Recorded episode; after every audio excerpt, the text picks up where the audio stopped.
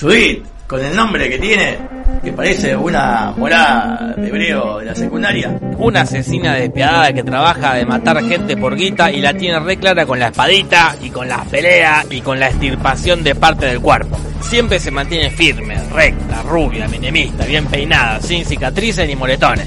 Por eso hoy, en este especial de Te lo resumo, de historia de Judith.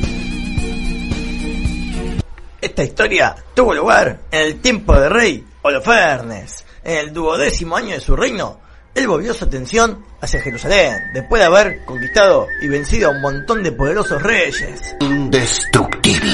El rey Holofernes, para convencer a su pueblo de que esta guerra había que hacerla contra Jerusalén, les dijo, ¡Ay, cómo odio a los pitufos! ¡Los exterminaré! ¡Los exterminaré a todos! Así sea lo último que haga, lo último que haga. Pero Holofernes, muy inteligente y porque tenía consejeros bastante piola, le advirtieron que Israel no confiaba en su poder de la espada, el arco, la flecha, la lanza, sino que confiaba en las altas montañas y su fortaleza. Eso quería decir que si les cortábamos todo el suministro de agua que venía de la montaña, iba a aparecer una sed tremenda. Entonces iban a abrir las puertas con, con voluntad y ya no había que hacer de la guerra. Estúpido como un zorro. Así que se quedaron esperando que esto suceda, acampando cerca de las murallas de Jerusalén. Veinte días más tarde, el agua se había acabado Y sí, se veía venir. y todos fueron hasta Uziau, que era el líder. Todos se quejaron contra él. ¿Por qué me persigue la desgracia? Estaban todos locos y desesperados, imagínate. Otra desgracia más, todos ayunando, todos yendo al templo, cada uno se agarraba de estampita de rebe, otro tenía la estampita de otro rebe. En momentos así quisiera ser un hombre religioso. Uziau se levantó y con lágrimas le dijo al pueblo, Todo terminó, señores. No tenemos escapatoria. Se acabó. Todo, todo, todillo. en todo esto apareció Judith. Nunca hay que perder la fe. Yo me voy a hacer cargo de este asunto. Después de bañarse y ungir su cuerpo de ungentos y mirra, arreglar su cabello, ella colocó una corona sobre su cabeza. Se puso exquisitas túnicas teñidas de oro, se adornó con piedras preciosas, anillos, brazaletes, se perfumó con toda clase de perfume femenino.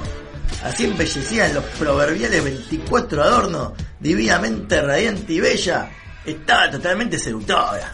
Se vistió de samurái, se preparó una espada y le dijo a todos, Y ahora les demostraré quién soy yo. me voy a ir fuera de Jerusalén. Ustedes esperen acá y yo les voy a traer la victoria. Así que agarró y le entregó a su sirviente un cántaro de leche, una jarra de vino y una jarra de aceite, harina, pan y queso y se fueron juntos con ella afuera de Jerusalén. Imagínate cuando los griegos y Holofernes vieron a esta mina. Dijeron así que toda la judía tiene este aspecto. Y yo que pensaba matarla. Ya de por sí se vio encandilado por su belleza.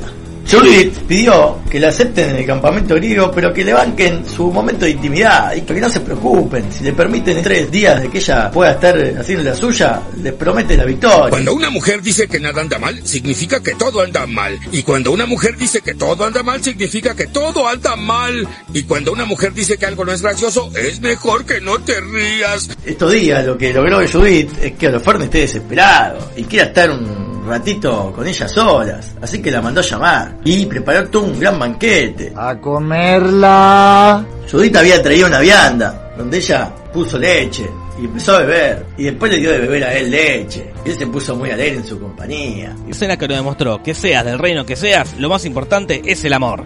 El amor heterosexual.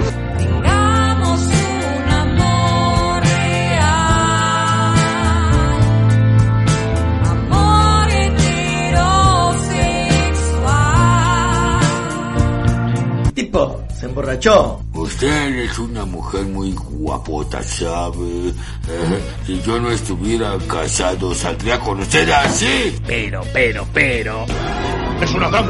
Judith agarró y le cortó la cabeza. A la pelota. Y se llevó la cabeza escondida para que nadie se dé cuenta. Bien hecho. Después volvió a Jerusalén y le dijo a todo el ejército judío, ese es el momento de atacar. Cuando ustedes aparezcan, ellos van a buscar a su jefe para consultarle lo que tienen que hacer. Y cuando vean que él está degollado, se van a pegar a un julepe que van a salir todos corriendo. Y la victoria es nuestra. Qué trucazo, ¿no? Y así fue. La derrota fue total y devastadora. Después de esto ya no molestaron nunca más a los judíos. Nadie se atrevía a meterse con ellos por muchos años, pensando que el espíritu de Judith iba a cobrarle venganza. No es vergüenza caer ante el mejor. Pero no parecía tan... Caímos ante el mejor, muchacho, no lo olvides. Así es.